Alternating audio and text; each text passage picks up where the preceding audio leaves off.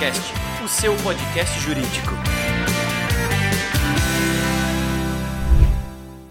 Olá, minhas amigas e meus amigos advogados, sejam muito bem-vindos. Vocês aí que são os entusiastas da inteligência jurídica, eu sou o Thiago Facchini e trago para vocês um episódio novo do Juriscast, o seu podcast jurídico.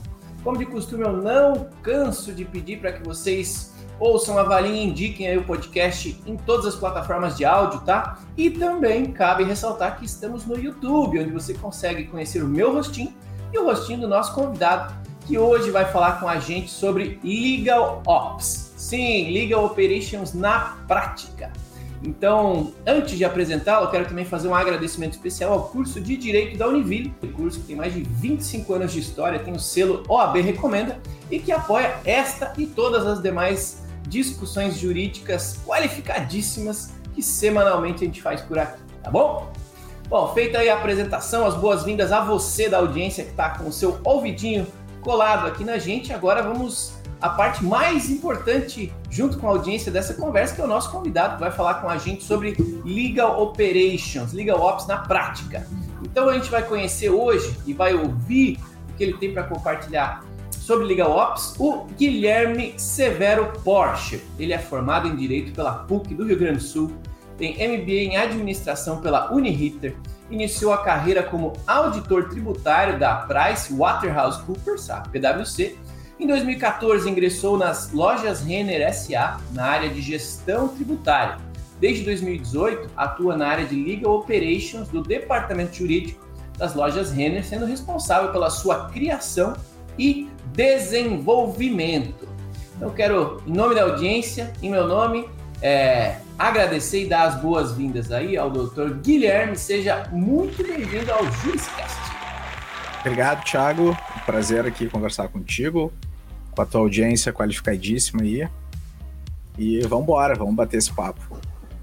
Legal, Legal Ops. Fazia tempo, né? Eu conversei aqui no, no, nos bastidores com você, fazia tempo que eu queria falar sobre esse tema e imagino que a audiência já tenha ouvido esse tema, já tenha visto em algum lugar Legal Ops ou visto em alguma palestra, alguma coisa, mas é, antes de tudo eu sempre gosto de trazer conceito para a audiência, né? Então, para isso, eu gostaria de convidar você a trazer sua visão para a nossa audiência sobre o conceito de Legal Ops. O que, que você entende que seja o Legal Ops e qual é o papel dele aí na rotina de quem trabalha no mundo jurídico?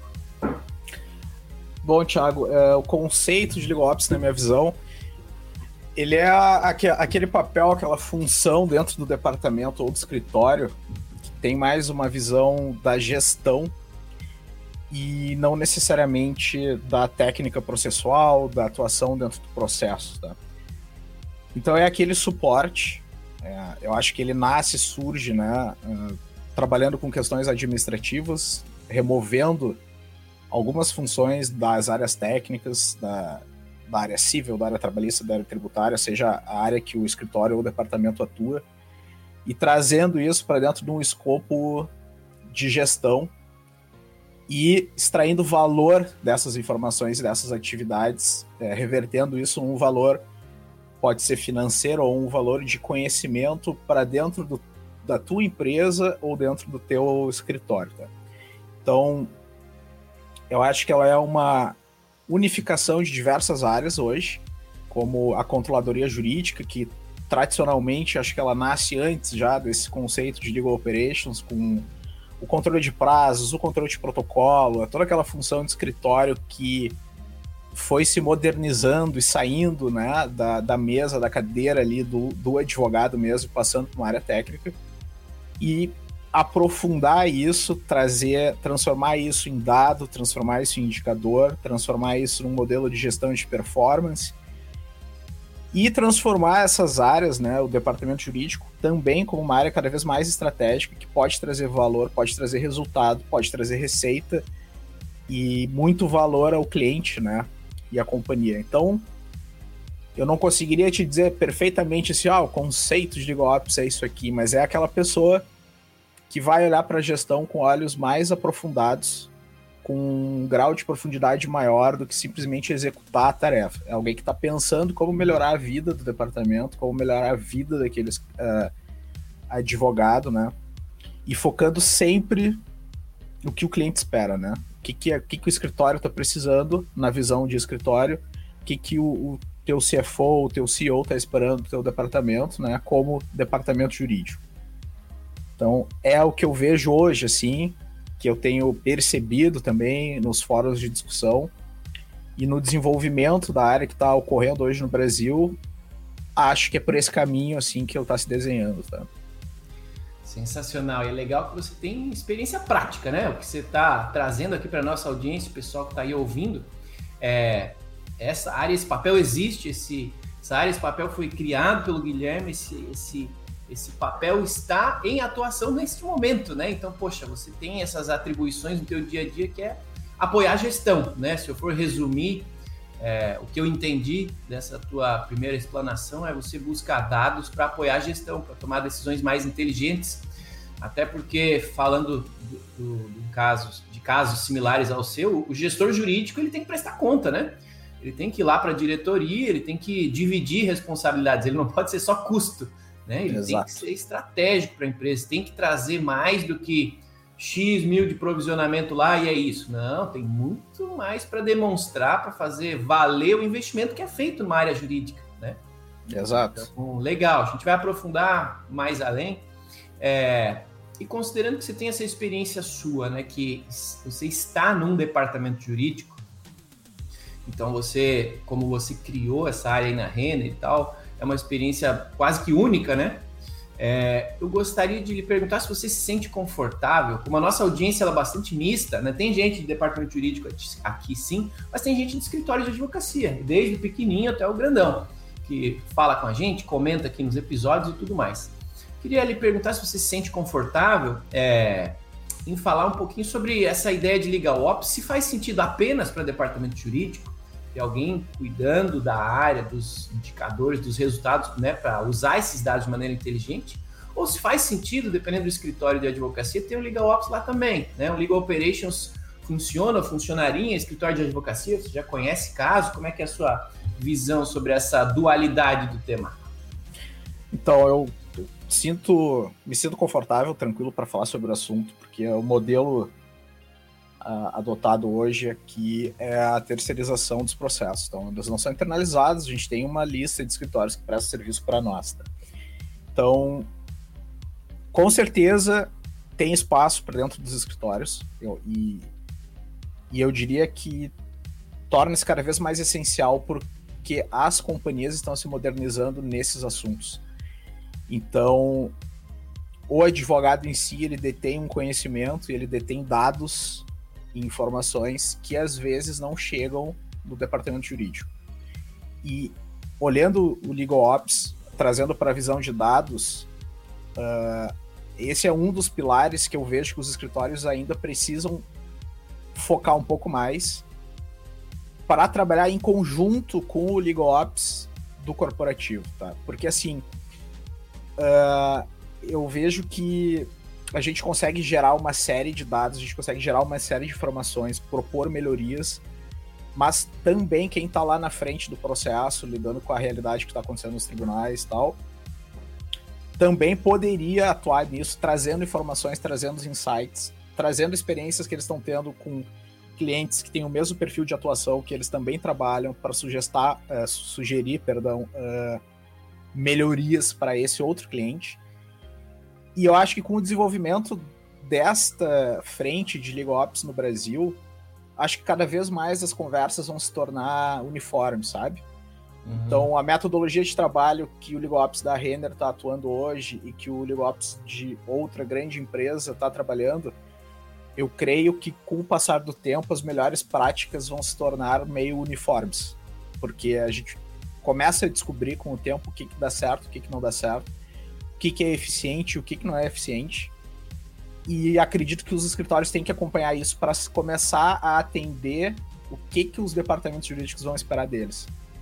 Porque uh, existe muito aquela preocupação quando tu vai fazer uma contratação de um escritório para trabalhar nos seus processos, na taxa de êxito deles, por exemplo. Essa é um, um indicador mágico. Ah, qual é a taxa de êxito desse escritório, como é que eles performam. Só que eu vejo que o, o Legal Ops, ele ele muitas vezes, eu acho que ele se prova mais ainda quando a gente está falando de carteiras massificadas, sabe? Então, vo grandes volumes de processos que, que, demandam uma concentração de esforços entre obtenção de dados, melhorias de fluxos e etc. Então, uh, quando eles dizem para nós a taxa de êxito deles, e tu vai analisar a jurisprudência, comportamentos de jogadores, chega num cap ali que eles não conseguem passar, porque o processo é repetitivo, as teses já foram testadas, começa a trabalhar numa minuta padrão e tu não vai ter um resultado diferente. Então, como é que como é que tu, como escritório, vai se diferenciar, vai, vai ter uma diferenciação em relação ao, ao escritório corresponde, é, concorrente? Aí que eu acho que entra essa diferença de tu ter um legal ops, de tu uh, trabalhar com dados por, por teu uh, cliente principal, para essa empresa, tu informar além a tua taxa de êxito, ok, é legal se tu ganhar, mas assim, se tu perder, mas eu souber que tu vai perder antes, vale tanto quanto tu, tu, ganhar, entendeu? Porque eu já sei o quanto tu vai, tu vai alcançar de êxito.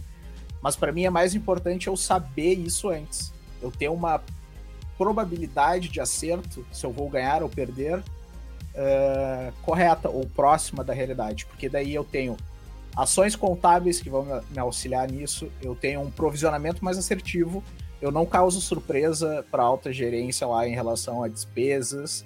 Então, assim, informar que tu vai perder e tu perder, não tem tanto problema. O problema é tu não me avisar que tu vai perder, o problema é tu falar que tu vai uhum. ganhar e que tu vai perder. Ou que tu vai perder 100 e tu perder mil. É. Então, a informação, que, o, que, que é um dos pilares também de LegoOps, ter essa gestão da informação é essencial. E acho que é um super diferencial para escritórios. Então, acho que funciona muito bem. E, a, e vejo que cada vez mais eles estão olhando para isso. Acho que ainda estão muito focados em controladoria jurídica voltada para processos internos do escritório. Ainda, ainda sinto falta dos efeitos da controladoria do escritório e do legal ops deles chegarem na, no departamento jurídico como um diferencial, sabe? Legal. Para você que está no escritório de advocacia que quer prestar serviços para empresas, assim, como a empresa do Dr. Guilherme, ó, fica aí a dica do que você pode evoluir para para estar tá ainda mais preparado para prestar serviços de alta qualidade, né?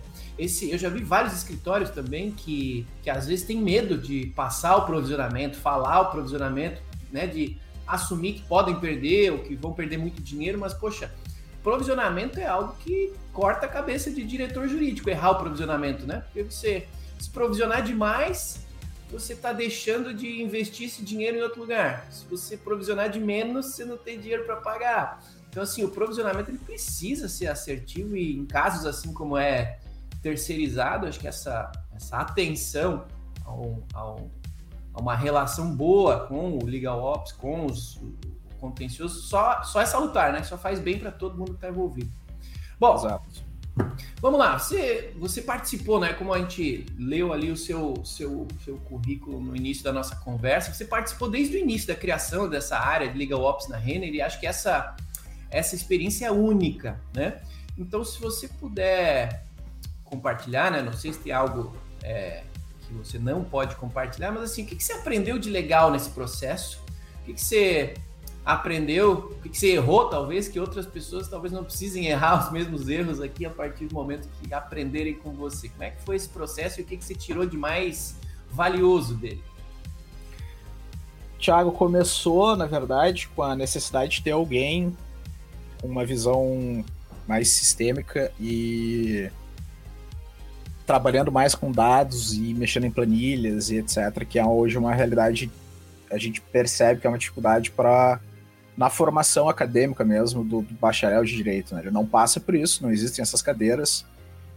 E então é sempre uma dificuldade elaborar uma planilha de orçamento que tu consiga trabalhar nela bem, uma planilha de acompanhamento de despesa, etc. Então, a minha carreira ela, ela começou, como comentamos ali no início, como auditor na Price, e lá eu fui muito treinado para isso, para trabalhar com auditoria tributária, que envolve bastante contabilidade, por consequência, envolve bastante planilha de Excel. Então, eu tive muito treinamento sobre isso. Tive bastante treinamento contábil também, em cursos de contabilidade. E isso me deu uma visão de como que funciona o balanço de uma empresa, como é que funciona um provisionamento. E eram essas as principais dificuldades na época, então eu fui recrutado lá pelo time jurídico, né? Eh, me propuseram esse desafio e eu fui para implementar a controladoria jurídica. Então comecei basicamente trabalhando com despesas, com orçamento e na geração de alguns indicadores ainda. Então isso foi se estabelecendo e a, as funções começaram a ganhar um escopo maior. Começamos a ver que a gente tinha problemas sistêmicos, então a geração lá dos meus dados já estava vindo meio torta, porque o sistema já não atendia, eu já não tinha dados estruturados, é, tinha muito, muito campo livre no sistema, então que o advogado podia escrever o que ele quisesse, e aí quando eu vou higienizar isso eu já não consigo. Então veio um projeto para implementar um sistema novo, a gente implementou um sistema novo, trabalhamos bastante nisso, depois começamos a conectar com o BI, depois a gente abriu um grupo de estudos de inovação e quando a gente viu, a gente já estava em várias frentes uh, do Legal Operations, né? Então teve um momento ali de, de virada que a gente falou assim, olha, a gente está fazendo muito mais coisas de controladoria e eu já não tenho e as, e as coisas novas que surgiram já são tão importantes quanto e eu, e eu tava, eh, era uma pessoa só, no caso, era só eu que tava atuando nessa frente, e a gente viu assim, ó, não dá, a gente precisa ter mais gente, porque todas as frentes não dá para para tocar. Até porque é um fenômeno muito interessante quando a gente trabalha com, começa a trabalhar com dados e começa a trabalhar com legal operations e começa a fazer reportes mais consistentes, é a demanda de novos aprofundamentos, novos reportes e novos dados. Então é um trabalho infinito de melhoria constante e conforme tu vai mergulhando aí, tu vai cada vez mais fundo e chega uma hora que daqui a pouco tu precisa de uma pessoa para trabalhar só com isso. Então, isso são fenômenos que têm acontecido em todas as frentes, assim, a gente está cada vez aprofundando mais em dados, cada vez aprofundando mais em controles, cada vez aprofundando mais na gestão das despesas. Então, o que, que eu diria assim, é um super desafio começar a tocar várias frentes de assuntos diferentes que orbitam ali o mundo jurídico. Uh, mas eu diria que erros, tá? Eu acho que no início uh, ainda fal faltava um pouco de bagagem para ter uma gestão de projetos, sabe? Porque tudo é projetizado. Então, o LegalOps, assim, tem entregas constantes, uh, recorrentes, mas que ele projeta aquela entrega, começa a entregar e entrega recorrente. Aí precisam de alguma melhoria. Tu vai ter que fazer um projeto, vai ter que ver com quem da TI tu vai falar, ou com quem do marketing tu vai falar, e estruturar ela. Então, assim, os principais erros eu acho que foram erros de estruturação dos projetos lá no início, que eu acho que é também um desafio bem grande. Inclusive, acho que essa seria a principal, talvez a principal frente assim acadêmica para apoiar o LegalOps seria gestão de projetos. E mas é isso, acho que esses sim foram, foram os principais erros e, e já estão assim muito mais bem encaminhados agora quando vai acontecer alguma, algum projeto novo, a gente já alinha expectativas direitinho, alinha os prazos, vamos coordenar as entregas curtas, sprints mais curtos. Se for para errar, vamos errar barato, vamos errar rápido, vamos achar o erro e corrigir para que ele não se perpetue, né? Então, isso aí acho que é o principal desafio e foram os principais, vamos dizer assim, erros no trajeto. Super legal, hein, gente? Tá aí conversando com a gente, Dr. Guilherme Severo Porsche, falando sobre Legal Operations na prática. Na prática. Acho excepcional esse tema, aproveitando que esse tema é, é tão. tem tão pouco conteúdo disponível sobre ele. É, normalmente, se você estiver no YouTube, aqui em cima, ó, eu vou. Eu deixo uma hashtag aqui chamada Juriscast. Se você clicar nela, você consegue filtrar todos os episódios do Juriscast. Então, Ontem eu gravei um episódio bem diferentão também, super legal, sobre discriminação algorítmica. Você já pensou nisso? Pois é, vai ter um episódio sobre isso em breve. Então, tem um monte de episódios legais para você, assim como hoje, assim como neste episódio aqui, você aprender, você evoluir o seu conhecimento jurídico para a gente transformar essa nossa vida jurídica em algo ainda melhor, ainda mais útil para todos nós, tá? Então, se você está ouvindo no Spotify, no Deezer, Apple, Google Podcasts, muito obrigado. Se estiver aqui no YouTube, muito obrigado também. Vamos seguir produzindo conteúdos legais para a gente evoluir como profissionais da área jurídica. Bom, eu particularmente com relação a isso que você falou, é, eu também acho que às vezes as pessoas esquecem, é, também por não ter formação na, na, na faculdade, você foi privilegiado porque você teve um histórico onde você mexeu com número, mexeu com Excel, você é, entendeu o propósito dos números, dos dados e para que tipo de decisões eles serviam. Eu vejo que tem muito advogado, em especial os que acabam trabalhando em escritório de advocacia, que usam poucos dados é, para tomada de decisão, em especial porque eles não têm dados. Né? Então, é, esse. Tô, tô, aqui fazendo uma, uma afirmação, mas você fica à vontade para me, me, me, me, me contradizer, mas eu acredito que também o Legal Ops é, depende bastante de ter dados disponíveis, né? Ter, como você falou, os dados estruturados, que você consiga filtrar, que você consiga comparar, que você tenha uma massa histórica né, de dados para você entender um pouquinho o que os números têm, têm para dizer ao longo do tempo. Então, esse olhar de projeto e para os dados também que você tem disponíveis, acho que fazem, podem fazer bastante diferença também no resultado final, né? É, Thiago, assim, ó, só um assunto que eu venho refletindo e conversado com os pessoal aqui dentro também, meus colegas de trabalho, que a gente vê hoje, hoje tá hypado, né, a expressão data driven, né? Então, uhum. hypou de um jeito que tá todo mundo orientado a dados e etc. E a gente vê às vezes cursos, seminários, palestras falando do data driven aplicado ao, ao direito e às vezes a gente vê lá no organograma, assim, ah, noções de Excel, higienização de planilhas, elaboração de gráficos, visualização de dados, legal design aplicado em gráficos, a gente vê muito disso. Só que eu sinto falta ainda do ponto principal, que é dar um passinho para trás, que é olhar assim, como é que tá vindo esse teu dado, sabe? Porque hoje tu pode chegar num local e aplicar tudo isso aí. Só que a tua base Hum, ainda não é tão confiável. Então, eu acho que falta essa visão. Pro... Primeiro, vamos olhar como é que o teu banco de dados está estruturado. Quem é que faz o input da informação? Essa pessoa que está lançando, ela sabe o que ela está lançando ou ela está olhando uma tabela? Uh, essa tabela está clara? É, quais são as. Como é que se faz essa governança da qualidade do dado que está ali inserido? se eu precisar adicionar um dado novo, qual é o esforço que eu preciso para dar um input na minha base inteira para gerar um dado de quatro anos para trás? Então, o nascimento do banco de dados hoje é um grande desafio para advogados, para departamentos jurídicos, e principalmente porque hoje tem muita empresa prestando o serviço de confecção de banco de dados através de crawlers, de robôs que mapeiam o tribunal, etc só que a assertividade disso ainda está baixa. E tem dados importantes que são impossíveis de buscar porque eles estão lá na petição, eles não estão nos dados do cadastramento das peças.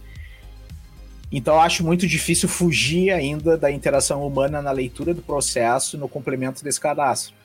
Me parece que hoje a principal solução para isso é ter um modelo híbrido, é tu ter, tu ter crawlers capturando as coisas, capturando os dados mas a gente ainda precisa de alguém, pode ser advogado ou não, pode ser uma pessoa treinada para isso, para complementar esses dados, para conferir que o, que o robô fez está ok, para garantir que quando o departamento de jurídico for tomar uma decisão lá, ele está seguro que aquilo vai acontecer.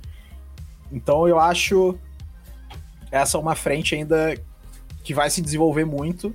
Acho que a responsabilidade do modelo jurídico, do modelo do judiciário do Brasil hoje, que a gente tem vários tribunais, cada site é diferente e as informações vêm de jeito diferente, então as empresas também sofrem para trabalhar com isso. Aí tem tribunal que sai do ar e o dado não vem, tem tribunal que sai do ar e o documento não baixa. Então, assim, imagino que num futuro, não sei quanto tempo isso vai durar, talvez isso se uniformize. Acho que deveria existir uma frente para uniformizar os dados jurídicos para facilitar a vida de todo mundo. Mas enquanto isso não ocorre, esse é o principal ponto. A origem do dado é deficitária na maioria dos casos. Sim, concordo com você. A boa notícia é que sim, tem um grupo de trabalho no CNJ, tá? Que a AB2L, a Associação Brasileira de Law Tax Legal Tax, tem puxado essa discussão de padronização dos dados dos diferentes sistemas dos tribunais. Então, assim, existe discussão, só que naquele ritmo que a gente conhece, né? Uhum. Quando que isso vai virar prática, a gente ainda não consegue definir. Mas concordo, tem muito dado desestruturado. É, tem outro tema, outro, outra palavrinha aí que é hypada, que o pessoal fala muito, e, e que é a inteligência artificial no jurídico, né? E ela sofre do mesmo problema. Cara, não adianta ser. Não há inteligência artificial sem dados de qualidade. E, e além né, de você ter uma base de dados estruturada, né, onde todos os dados são inseridos de, de formas similares filtráveis e comparáveis, é, tem um, um segundo problema que é o quê? Manter essa data, essa base atualizada, né? Porque, poxa, amanhã vai ter andamento novo, vai ter intimação nova, vai ter diferença no provisionamento. Então, assim, ter uma base é uma coisa, manter uma base atualizada com os dados corretos e com uma frequência mínima de atualização é outra. Para aí sim você conseguir aprender com isso e lá na frente, se der tudo certo, tiver tecnologia para isso, tentar usar algum tipo de inteligência artificial nisso. Então, é, se você ainda não tinha pensado nisso, os dados fazem muita diferença, meus amigos. Para tomar decisões inteligentes, você precisa de dados qualificados porque se você tiver dados errados, você toma decisões erradas, né? O dado te, te leva a tomar uma pode te levar a tomar uma decisão errada, né? Bom, o papo tá bom e o tempo tá voando. Vamos seguir aqui que a conversa tá rendendo. É, se você puder, é, é, por favor, imagino que, que você ajude, que a área de Legal Ops ajude outras áreas, ajude o jurídico como um todo a tomar decisões tudo mais talvez essas demais áreas vejam o Liga Ops e digam, puta vida, essa galera, esse Liga Ops realmente me ajuda. E, e como é que você vê essa, essa evolução dentro da tua própria área? Né? Você já, já precisou chamar mais gente, né? Como você falou, já está fazendo projetos para incluir novos dados, você já está fornecendo novos indicadores para mais gente. Como é que a sua área evoluiu ao longo do tempo? Assim? Algo mudou ou não mudou tanto assim e segue a vida? Mudou, mudou bastante. A gente tem uma. No finalzinho do ano passado, a gente teve a... o ingresso de mais uma pessoa para me ajudar, que trabalha especificamente comigo. E aí é interessante dizer que ele é formado em administração, não é formado em direito. Legal. Então, quando a gente abriu essa vaga, a gente abriu para direito, contabilidade, administração e mais alguma outra área lá correlata, porque faz muito sentido. Acho que quanto maior a diversidade de, de conhecimento em Legal Ops, melhor. Claro, é sempre bom ter alguém formado em direito para fazer as conexões, sabe? Então acho que assim, o gestor ali do Legal Ops, ele é responsável por conexões.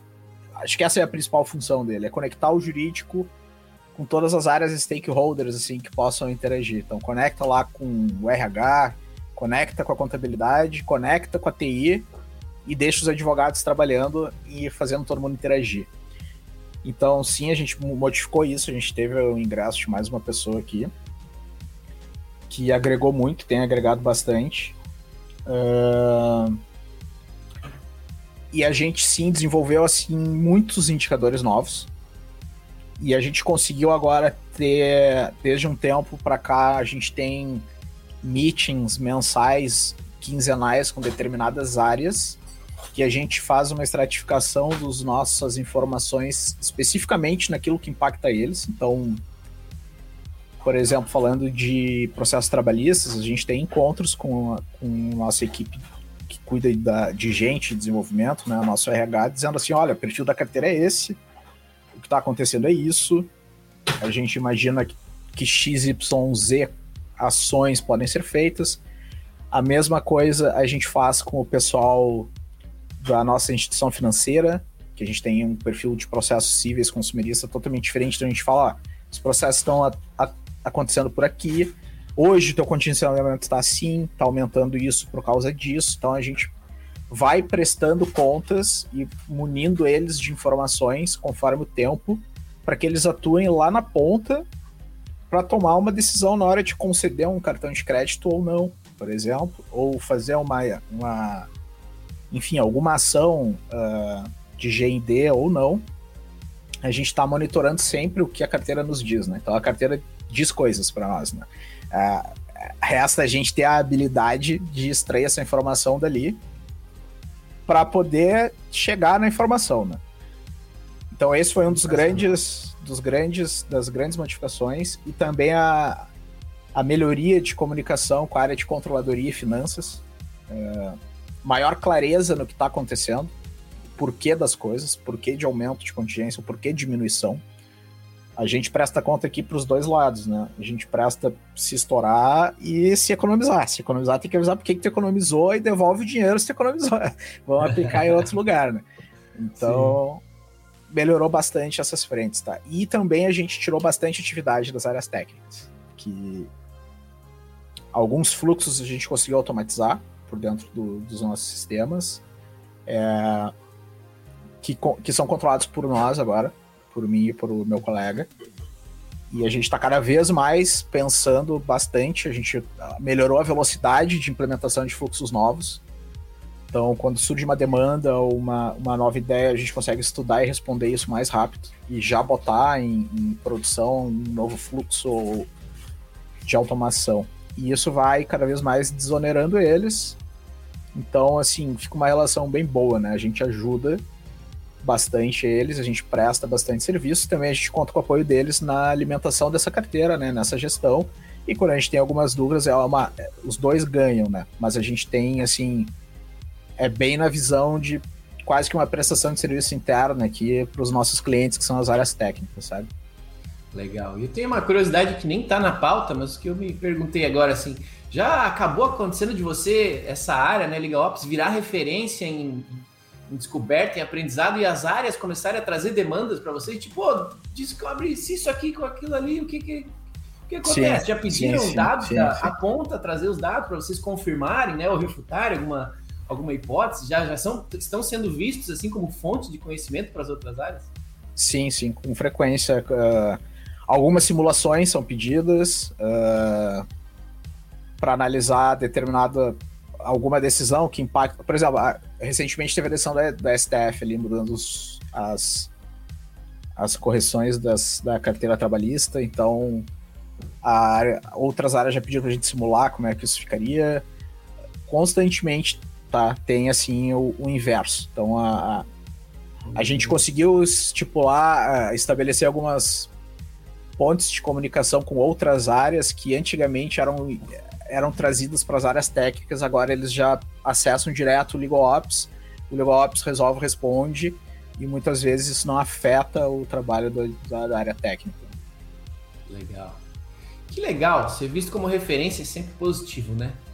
Bom, é. falando de referência, o tempo está passando, eu não posso deixar de perguntar é, sobre a sua visão de futuro sobre o LegalOps, né? Como a gente comentou no início, é algo razoavelmente recente, né? Ter uma área, então, uma pessoa responsável por isso dentro é, da, do departamento jurídico, dentro do escritório de advocacia, e muito já mudou. Se comentou várias mudanças que já aconteceram aí na sua realidade, até que você pensa que em breve vai ter uma padronização de determinados tipos de análise ou de processo e tudo mais. Mas o que, que você acha que vai evoluir ou que ainda precisa evoluir do, do da Liga Ops como como linha de atuação, né? Não aí apenas na Renner, mas no mercado como um todo. Assim. Para onde você acha que esse mercado está arrumando? Eu vejo que além dessa uniformização assim das análises que são feitas, eu acho que ainda falta em muitos lugares elas já se provou. Em muitas empresas esse resultado já foi demonstrado e ela se paga muito, assim. Então, poucas pessoas trazem resultados bem grandes, tá? Mas eu ainda, eu ainda sinto falta é, conversando também com outras pessoas, né? Obviamente, não, aqui eu não falo da Renner, né? Eu tô falando da Brasil, Jurídico Brasil e das pessoas que eu, eu me relaciono nesse tema. Ainda falta a, a real reconhecimento, vamos dizer assim, ou da importância dentro da corporação e dentro dos, dos advogados mais sêniores, tá? Uhum. Então, assim, acreditar nisso e incentivar, dar recurso apostar, uh, é, investir nessa área, sabe? Isso eu acho que é uma coisa que ainda vai acontecer. Eu acho que ainda falta. Acho que essas áreas vão começar a trazer mais dinheiro dentro do seu centro de custo para começar a aplicar. E o que vai acontecer também agora, eu acho que a gente está bem numa área. Numa, a gente está num momento de legal ops que a gente começa a refinar todas as legal techs e startups jurídicas que nasceram há quatro anos atrás. Eu acho que a gente está bem no momento de divisão assim do que funciona e não funciona e das que vão se perdurar no tempo e não vão se perdurar. Então tá todo mundo testando coisas e a quantidade de convites que eu recebo para conhecer, conhecer, conhecer é semanalmente são vários, tá? Uh, ah, para ver o que eu faço e a gente tem muita empresa fazendo a mesma coisa. Então acho que isso é algo que também acredito que vai se consolidar. Vão ter as empresas consolidadas que apoiam o Legal Ops, tá? No, a longo prazo. Mas a principal mudança que eu vejo é existir este departamento, tá? E esse departamento, na minha visão, ele pode, dentro da, do organograma do departamento jurídico, ele pode assumir várias posições ali e várias uh, subordinações ou não. Né? O ideal para mim é que ele seja um segundo departamento jurídico. Tu tem o departamento jurídico, tu tem o departamento de legal ops, tu pode se reportar para o mesmo gerente geral dos dois. Mas a, a, estruturação dele, eu acho que com o passar do tempo ele vai se deslocar para deixar de ser uma célula de dentro de um departamento para ele ser um departamento único porque ele vai consumir os dados do jurídico, mas ele vai consumir outros dados. Então é uma, é, eu preciso consumir dados de TI, de RH, de financeiro, e eu não posso estar subordinado à área técnica, né? Porque isso vai, né, teoricamente tirar a minha, a minha imparcialidade na análise dos dados. Sim, tem então, conflito de interesse, né? Tem conflito de interesse, então eu acho que ainda falta estruturar isso direito em aonde que ele fica dentro do organograma da empresa, mas acredito que é esse caminho que ele vai seguir, sabe? Legal. Bom, é... agora só posso pedir mais um favor depois dessa bela conversa. É, eu sei que você é referência no tema, como você falou, bastante gente te procura, né, para entender o que você está fazendo aí, para conhecer, assim como a gente aqui, entender um pouquinho de como foi esse processo, como é. É, e aqui com a nossa audiência vai ser parecido, vai ter gente que vai estar curiosa, vai querer estudar mais sobre o tema, vai querer saber mais sobre o tema, vai querer conversar com alguém sobre isso. É, então eu gostaria de, te, de, de lhe perguntar o que, que você recomenda para quem quer aprender mais. Tem algum um grupo de pessoas, alguma associação, alguma pessoa que é referência, algum livro, algum curso, talvez até o que você fez lá atrás para entrar na área, se você fez algo específico ou não como é que o que você recomenda para quem está aqui na audiência e quer se aprofundar no tema? Quais referências você indica?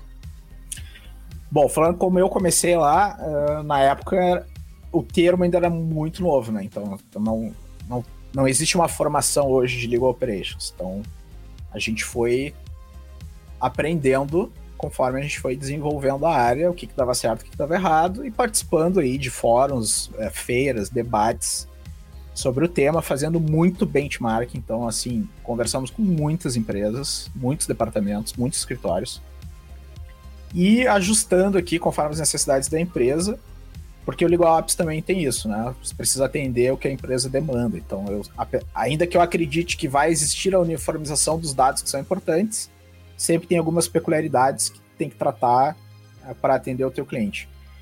Mas o que, que eu recomendaria assim hoje, que é o que eu busco para ser um melhor profissional de legal operations. É a diversificação de repertório. Então, assim, não vai existir um curso, ainda não existe um curso de legal operations. Vão ter aí esses cursos de 4, 5 dias. Eu sei que a Future Law também já tem alguns cursos que eles falam sobre isso. Tem no LinkedIn direto, eu recebo também alguns treinamentos de controladoria jurídica, que tu pode puxar algumas informações. Só que, na minha visão, eu acho que o, a, o posicionamento da pessoa que quer trabalhar com Legal Operations é tu conseguir estudar áreas diferentes e conseguir fazer as conexões com a realidade do escritório ou do departamento jurídico. Então, uma gestão de projetos. Você vai fazer o curso de gestão de projetos, eles não vão falar de projetos jurídicos, eles vão falar de N projetos. Então é ter a habilidade de pegar essas informações de gestão de projetos e saber como aplicar isso dentro do teu departamento ou escritório. Uh, análise de sistemas. pode ser feito um curso sobre isso para trazer como é que tu vai analisar o teu sistema. Então, eu acho que a gente tem N áreas que podem ser abordadas, mas sempre com o foco de trazer esse conhecimento para dentro da tua atuação. E aí isso gera, ao mesmo tempo, uma ansiedade de querer saber tudo. Então, assim, é, já vejo muito, muita gente de LegalOps, putz, eu tenho que entender de programação, tenho que saber desenvolver em Python. Eu tenho que saber desenvolver um Power BI, programar em DAX, etc. Não é por aí. Eu acho que, assim, tu tem que saber o que as coisas fazem, não precisa saber fazer. Isso tu vai ter que ter o profissional que faça isso. Então, acho que a capacitação para conduzir uma área de legal operations ou para trabalhar numa área de legal operations é como eu mencionei antes, é saber fazer pontes, é saber fazer conexões, é saber traduzir o que o TI está dizendo para os teus advogados e também para o head do departamento, saber se é possível ou se não é possível. Então eu acho que são formações mais generalistas, sempre tentando fazer o gancho com o que é a legal, legal ops e o gancho com, com o departamento jurídico ou o escritório, tá? É, é, ainda é difícil. Eu, eu não saberia te, se eu fosse montar um curso de legal operations hoje, teria que dar uma bela estudada e refinada para saber assim quais cadeiras assim, quais matérias a gente colocaria para estudar, porque é muito amplo, muito amplo. Entendido. O melhor que eu posso fazer então é colocar o contato do Dr. Guilherme aqui na descrição desse episódio, se você quiser conversar com ele, tiver dúvidas, quiser ir lá puxar um papo no LinkedIn dele, a gente facilita essa ponte e você vai conversar, vai direto na fonte, né? Vai lá. Com certeza. Onde o conhecimento está armazenado e sendo utilizado na prática, que é o que o enriquece no dia a dia. Bom, meus amigos, infelizmente a gente chegou aqui no final de mais um episódio do Juriscast. Eu só posso, preciso lhe agradecer, doutor é, Guilherme. Muito obrigado por ter trazido essa visão sobre a Legal Operation aí na prática, né, de departamentos jurídicos, escritórios de advocacia. Muito obrigado por ter compartilhado comigo e com a audiência aí, tanto da sua rotina e de seus aprendizados aí, que vieram à custa de muito suor, né? Muito obrigado. Eu que agradeço o convite, fico sempre à disposição para tratar também de outros temas uh, que envolvem Legal Operations, aprofundar em algum assunto específico. Agradeço bastante aí, fico à disposição de vocês. Legal, você que está na audiência e gostou desse episódio, então por favor separe um minutinho para encaminhar esse episódio para algum colega advogado, para dar um joinha se você está assistindo aqui no YouTube, para fazer é, avaliar com as estrelinhas, dependendo de onde você estiver ouvindo. E claro, comenta aqui, ó, hashtag quero saber mais sobre isso aqui, ó, quer aprofundar algum tema do Legal Operations, quer saber mais sobre algo em específico, coloca nos comentários aqui que eu vou ler com todo carinho e vou trazer assim que possível ou o doutor Guilherme de volta ou algum outro especialista para aprofundar com a gente que vocês estiverem comentando aí nos comentários, tá bom?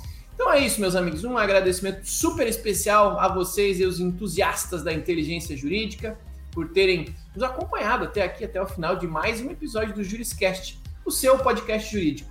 Semana que vem tem mais um episódio. Até lá e tchau. Você ouviu o Juriscast Produção e oferecimento ProJuris, plataforma de inteligência legal, líder no desenvolvimento de software para departamentos jurídicos e escritórios de advocacia, powered by Softplan. Conheça mais em projuris.com.br.